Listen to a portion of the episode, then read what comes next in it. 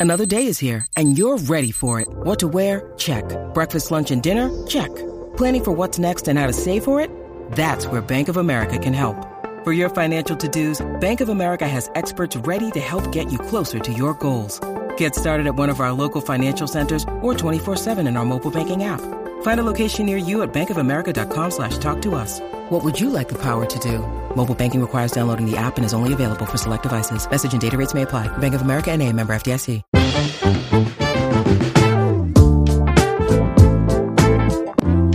Bienvenidos a El Vistazo, el nuevo podcast de entretenimiento de Soy 502.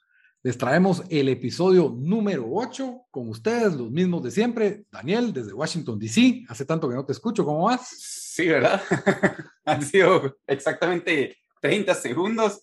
Eh, bien, aquí listo para hablar de las películas que, que, se vienen este mes, que yo siento que por primera vez como en tres meses, hay, eh, o no, en varios meses, tal vez hasta un año, siento que hay tres películas que, que sí valen la pena ir a ver al, al cine este mes, así que, así que vamos a ver qué, qué pusiste en la lista.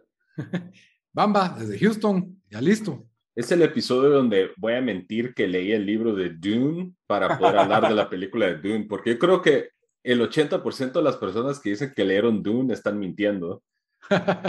o compraron el libro y nunca lo leyeron. Cabal, cabal. Muy bien, muy bien, muy bien. Entonces, eh, antes de comenzar con la lista de películas de lo que se va a estrenar en octubre, porque eso se trata nuestro, nuestro episodio número 8, les recuerdo que todos los comentarios expresados en esta sección son responsabilidad nuestra, de Bamba, Daniel, Delito, no de Soy 502, quien no asume ni avala en forma alguna ningún comentario ni opinión emitido por tercero.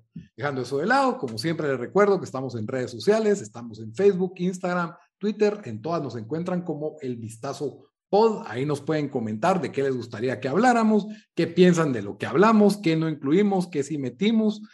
Eh, ahí estamos más que dispuestos a, entrar en conversaciones y debates. No son mentiras, esta vez no, no tanto, pero denos like, denos follow, se lo agradecemos bastante. También canal en YouTube de, de Soy 502.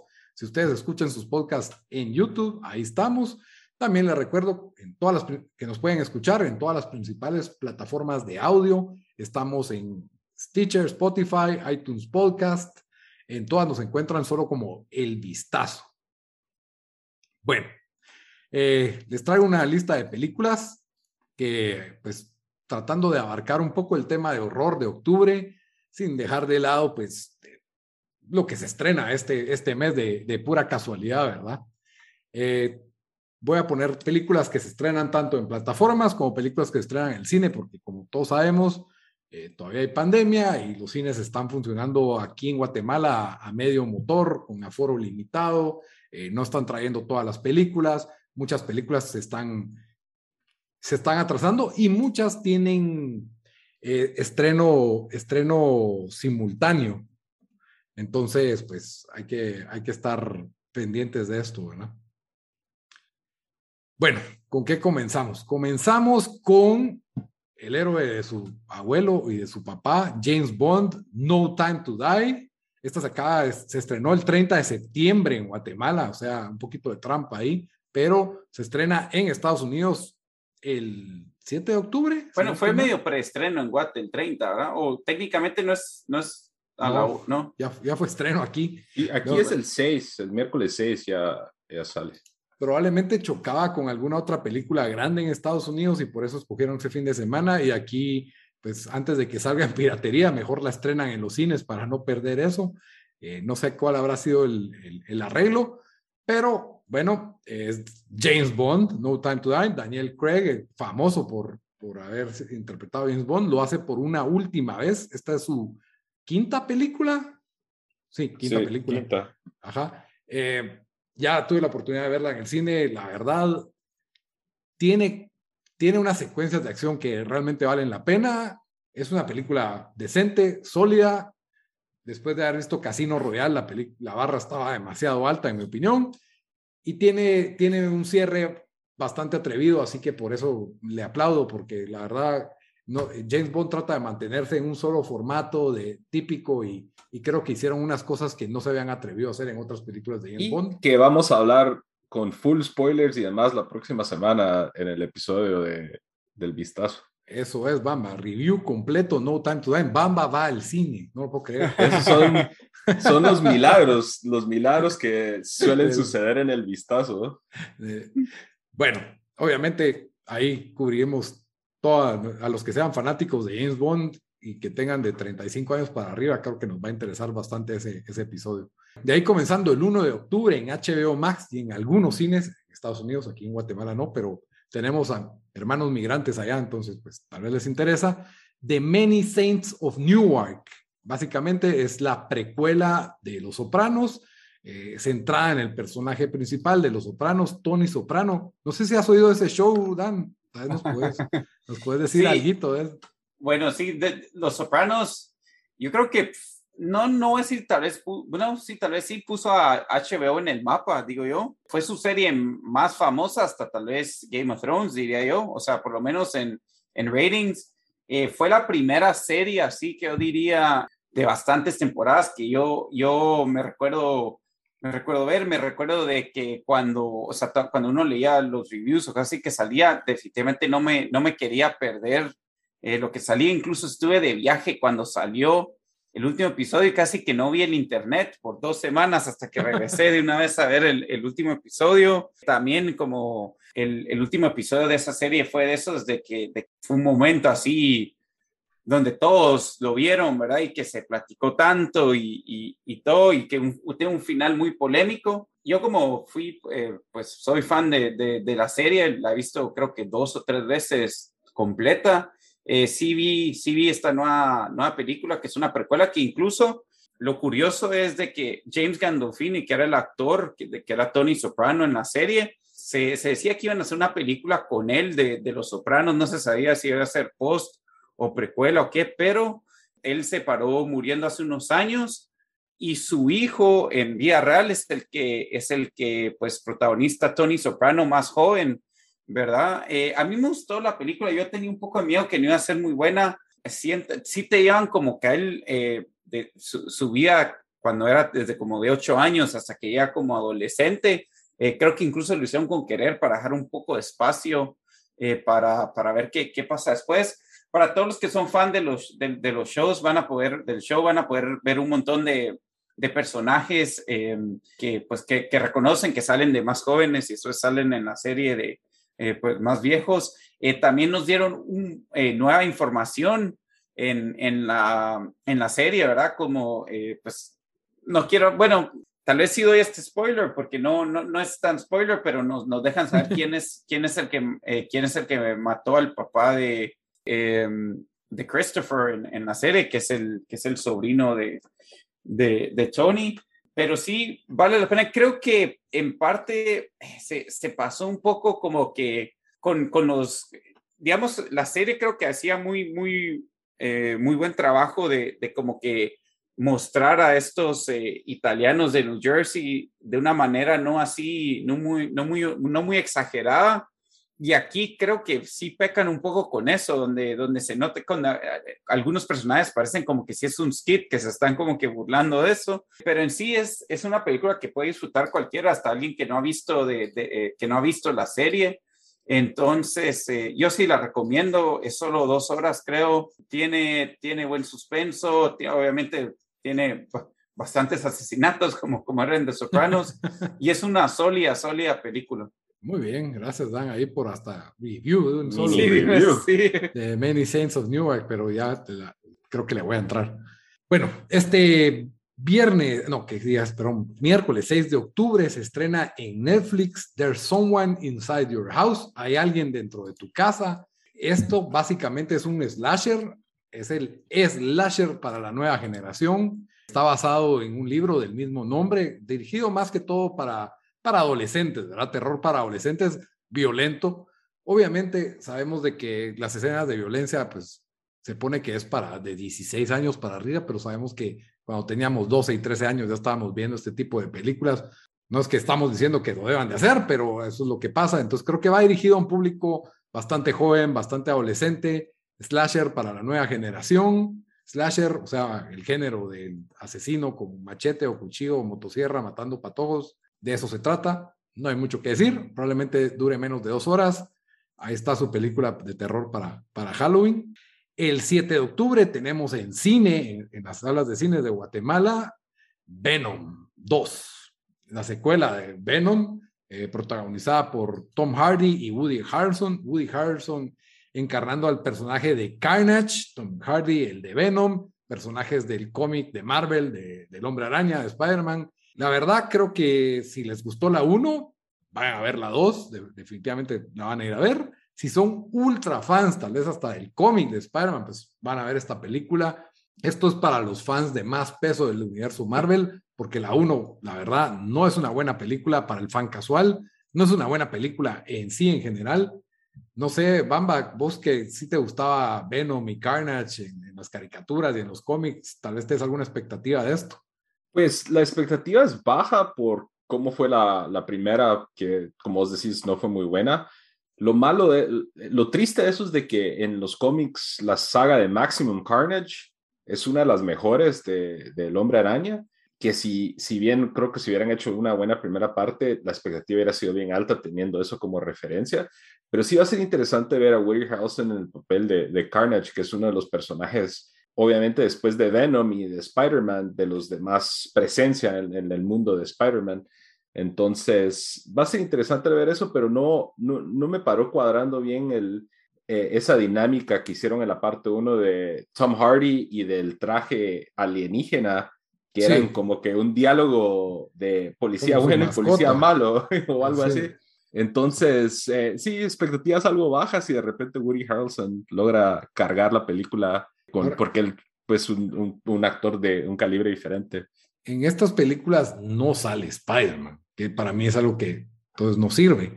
Yo creo que era un villano que le daba, era un buen villano para Spider-Man, pero sin Spider-Man pero no, no sale porque están tratando de como que crear su propia historia y después lo van a juntar con Spider-Man o ah, No hay nada confirmado de eso.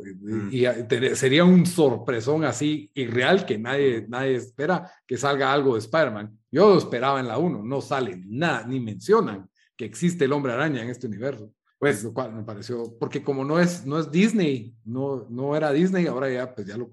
Ah, no, ahora esto es de Sony todavía. Sí. Entonces, no creo que no pueden usar esa propiedad.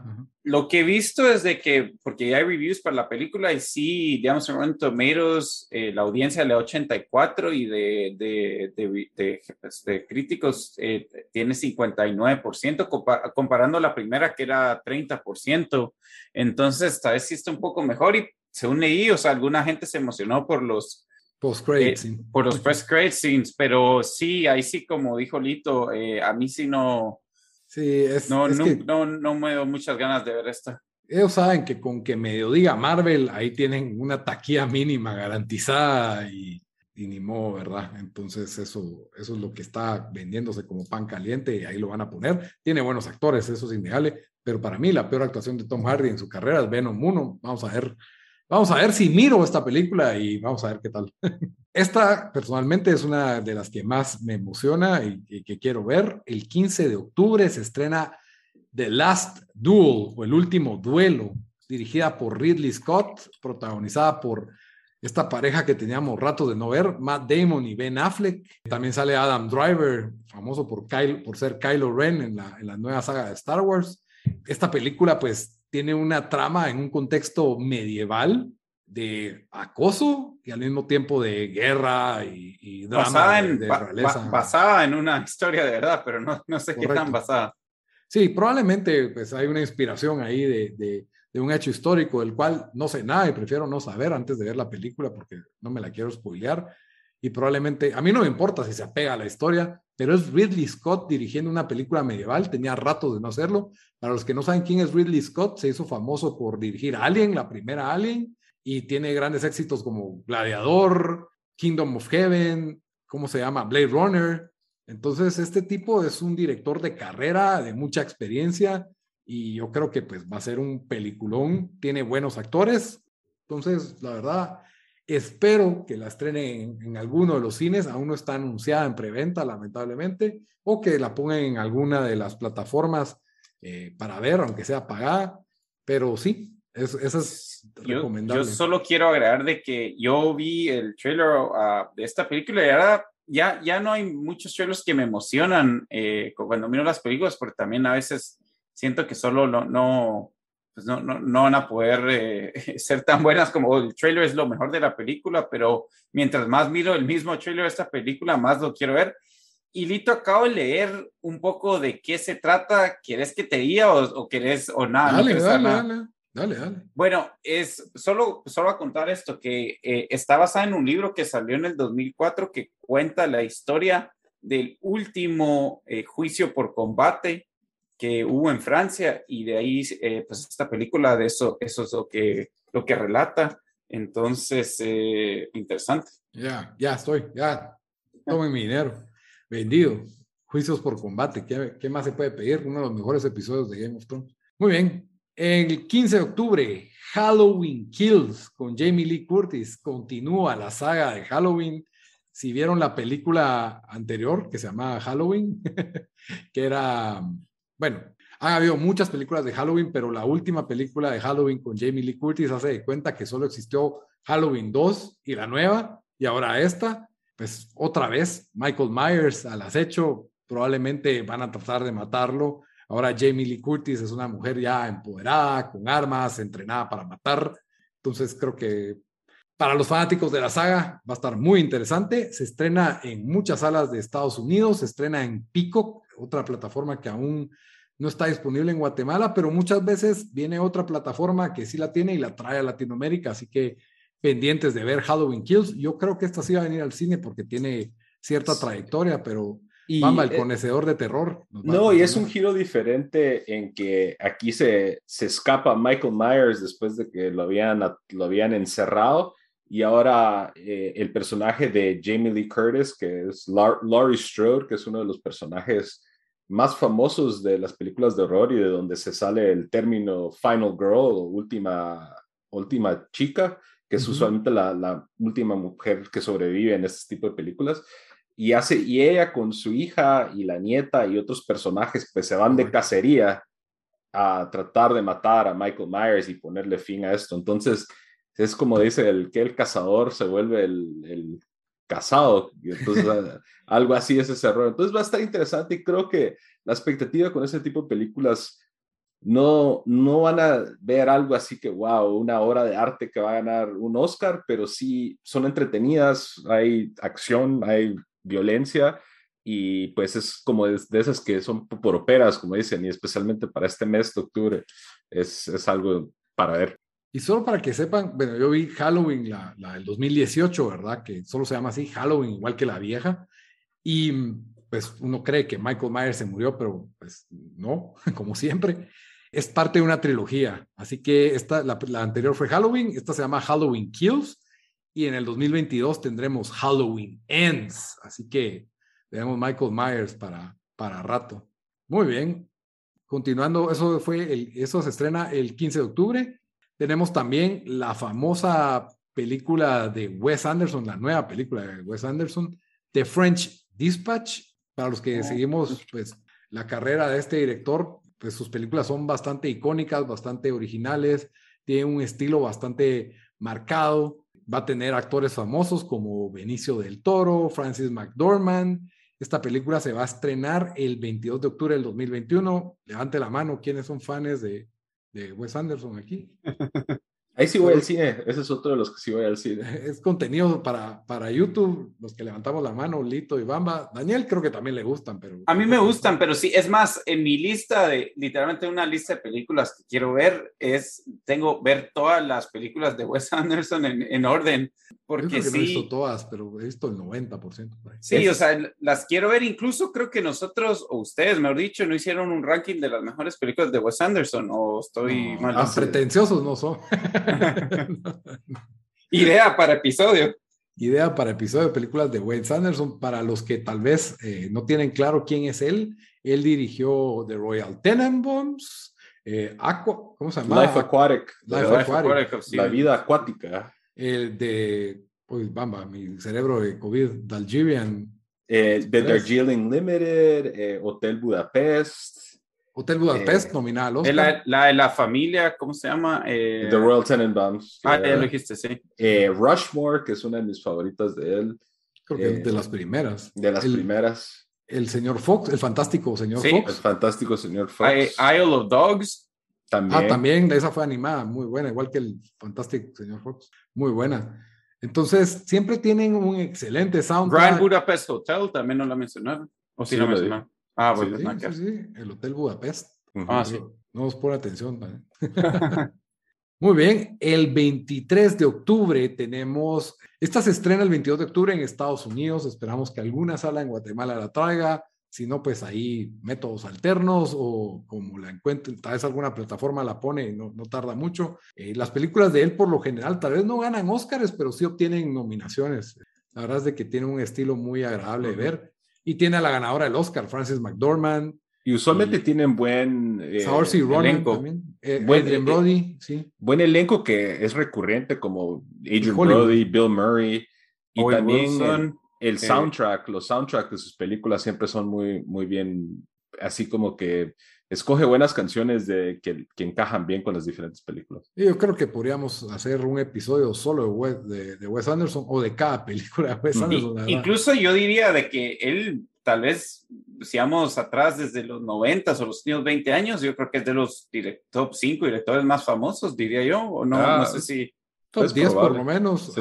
Lo que pasa es de que sí tiene, es un poco de nicho su tipo de película, o sea, no, no son blockbusters, sea, esa es la cosa, ninguna. Sí, pero, pero sí, digamos, o sea, cuando, cuando, cuando van a hablar de sus películas es, hey, Wes Anderson film, ¿me entendés? O sea, es, el nombre lo están, siempre va ¿Sabes a qué vas? Sí. Muy bien, 23 de octubre, Last Night in Soho, dirigida por Edgar Wright.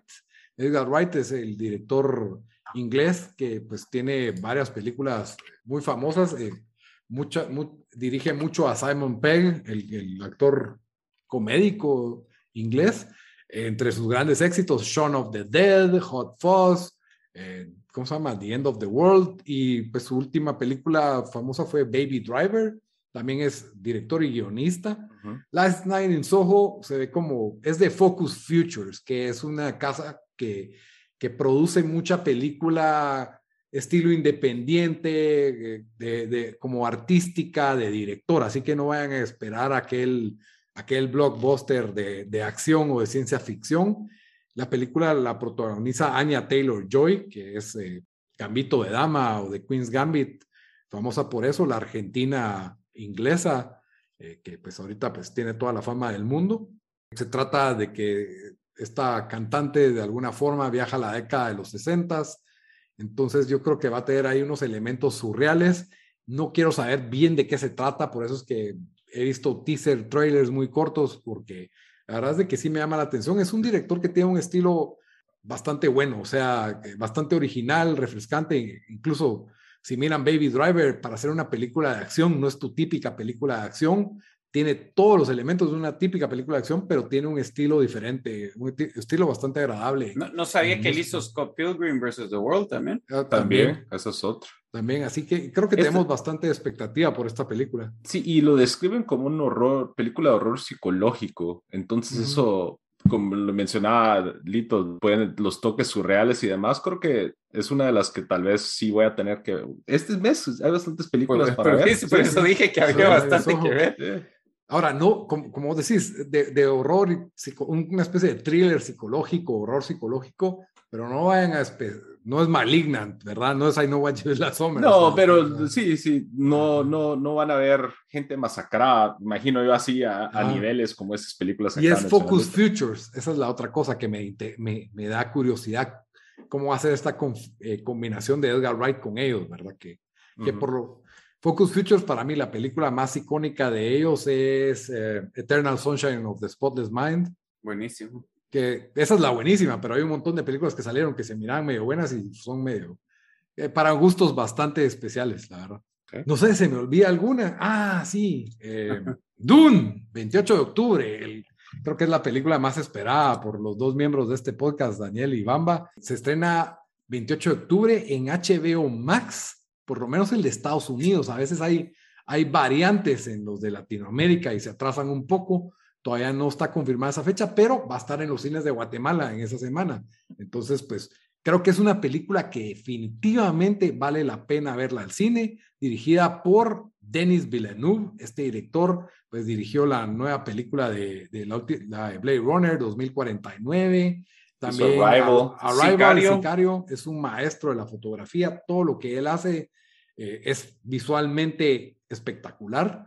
Entonces, eh, pues Dune le da un material de ciencia ficción que ya tiene un séquito de seguidores fanáticos de, la, de las pe- múltiples películas viejas y del libro Dune, eh, que pues ahí Bamba tal vez nos cuenta un poco. Y antes solo el elenco estelar que tiene, o sea, tiene a Timothy eh, tenemos a Oscar Isaac otra vez, Jason Momoa, Zendaya, Josh Brolin. eh, si no saben quién es Josh Brolin, Bautista.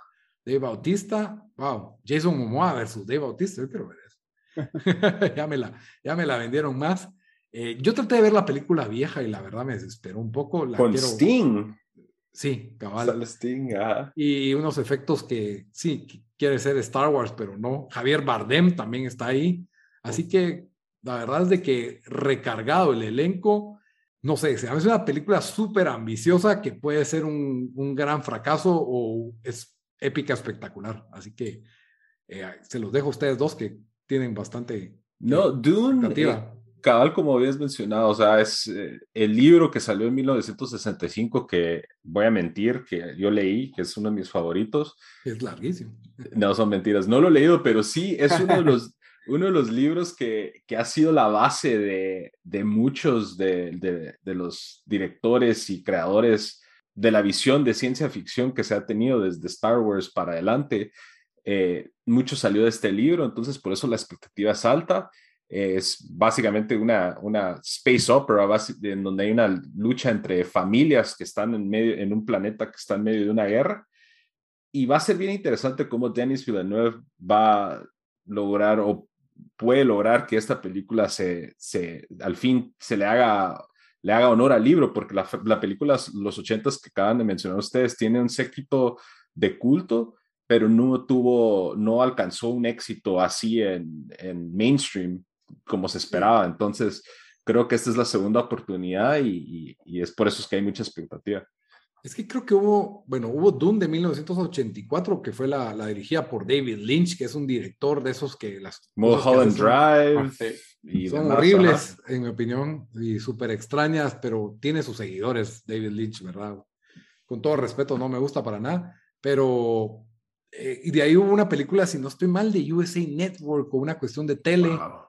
Sí. a- así como Bueno, de y también el capítulos. videojuego, que fue medio famoso, digo yo. Hay un videojuego de Dune. No sabía. Yo así lo conocía. Yo lo conocí porque era un ¿Y videojuego. está basado en la misma historia o es otra cosa? Sí, o sea, es de 1993 el juego, pero yo, yo por eso cuando vi Dune, eh, la primera vez yo dije, cuando vi que iban a hacer una película, yo, yo dije, ah, van a hacer película del videojuego y después me enteré que era una novela, o sea, me enteré el año pasado que era una novela. Wow. Que por cierto estoy viendo aquí y dicen que es eh, la novela de ciencia ficción que más se ha vendido en el mundo. Eh, pero sí, eh, la, Puede ser un anticip- videojuego. Ajá, la Dune. anticipación de esta película es, eh, es bastante grande. Siento que también es, es de esas películas que, que, que son, son, que como vos dijiste, fácilmente pueden ser un, un, un miss completo, pero lo, lo que a mí me da esperanza eh, es que él hizo Blade Runner 2049 y eso fue una excelente película, eh, recibió nominaciones y todo, y también eh, esta, eh, pues ya que ya han salido reviews y en, y en Rotten Tomatoes ya tiene 91%, que si, si igual no nos dice todo, eh, pues por lo menos pinta bien, ¿verdad? Eh, el, trailer me tiene emocionado. eh, o sea, sí, yo creo que, que, que, mm, la voy a ir a ver al cine, aunque tenga HBO Max. eh, sí, yo creo que sí va a lograr, eh, pues, eh, eh, va a ser buena, ahora va, va a lograr llenar las expectativas. Entonces, Sí, perdón por no haber dicho el título en español. Duna, Duna, ahí está. Van a ver Duna al cine. Sí viene al, sí viene al cine, eso ya está confirmado en Cinépolis. Creo que no la tienen, no tienen todavía las entradas en preventa porque todavía están vendiendo las de Venom eh, 2. Para cerrar el episodio les voy a dejar la que tal vez es mi película Oh, de terror favorita. ¿no quieres dar la lista primero o das tu Va, Les voy, a recomendación? recom- les voy a recordar la lista. Eh, no Time to Die se estrenó el 30 de septiembre en las salas de cine de Guatemala, es la de James Bond nueva. The Many Saints of Newark, estrenada en HBO Max el 1 de octubre, es la precuela de Los Sopranos. There's Someone Inside Your House, 6 de octubre en Netflix, película de terror para adolescentes. Venom 2, 7 de octubre en cines. The Last Duel, película medieval, 15 de octubre del 2021 en salas de cine, primero Dios. Halloween Kills, eh, la secuela, ¿verdad? De Halloween, octubre 15. Eh, esperamos que en algunas salas de cine. The French Dispatch se estrena el 22 de octubre también. Esperamos que también aquí en Guatemala nos traigan esta película, la película de Wes Anderson. Last Night in Soho se estrena el 23 de octubre, la nueva película de Edgar Wright de terror psicológico. Y el gran hit de octubre, Dune o Duna. Esta película se va, se va a estrenar en las salas de cine de Guatemala el 28 de octubre y en HBO Max eh, de Estados Unidos. No sé si en Latinoamérica van a mantener la misma, la misma fecha. Eh, tiene a todos los actores del mundo, como ya les, dijimos, les acabamos de decir. Muy bien, entonces eh, espero que ya hayan anotado en su calendario, si no, denle retroceder 15 segundos así en Spotify, como les da chance, y, y se lo repite. Como siempre, cerramos el episodio con una recomendación. Yo les voy a recomendar una de mis películas de miedo favoritas, así, buen terror, porque estamos en Halloween y qué más voy a hacer, ¿verdad? Entonces, les recomiendo la película española Rec. Buenísima. Buena. El título no les ¿La vimos nada. juntos hoy? No, yo la vi con vos y vos creo que la viste con Bamba, ¿o no, Lito? Yo, yo creo que la vi ya segunda vez con vos, ajá, ya la Ajá. segunda vuelta, porque me encantó esta película. La verdad sí me, sí me, me dio bastante miedo, eh, pero miedo del divertido. Eh, pues esta es una película española filmada, ¿cómo es que se llama? Found footage, eh, de que De- filma, uno de los protagonistas es la cámara de la película. Y, y pues no les quiero adelantar mucho, pero tiene que ver con una enfermedad, gente encerrada en un edificio y terror de lo, de lo O máximo. sea, el sí. COVID, ¿estás hablando? ¿o? A zombies, zombies, un poquito de zombies. No son zombies, pero mírenla. Solo Sí. háganme caso y miren la película. No miren el tráiler, la verdad, se lo recomiendo. Pero sí es fuerte, o sea, o sea, no es terror light, no es un slasher, es un poco, es, es- y, y se pueden quedar traumados como me quedé yo. Y, eh, mírenla con las luces apagadas. Así tiene que ver el ambiente, porque te recuerdas que sí la vimos, fue sin celular cerca. sin celular, nada. Eran como las 12 de la noche con Lito y otros cuates, la vimos y todos quedaron. Tuve que dormir Dios. empiernado con Bamba esa noche. Eh, Él no se acuerda, pero yo sí. bueno, espero que les haya gustado las películas para el mes de octubre. Nos vemos. Hasta la próxima. Problema, chat. Adiós.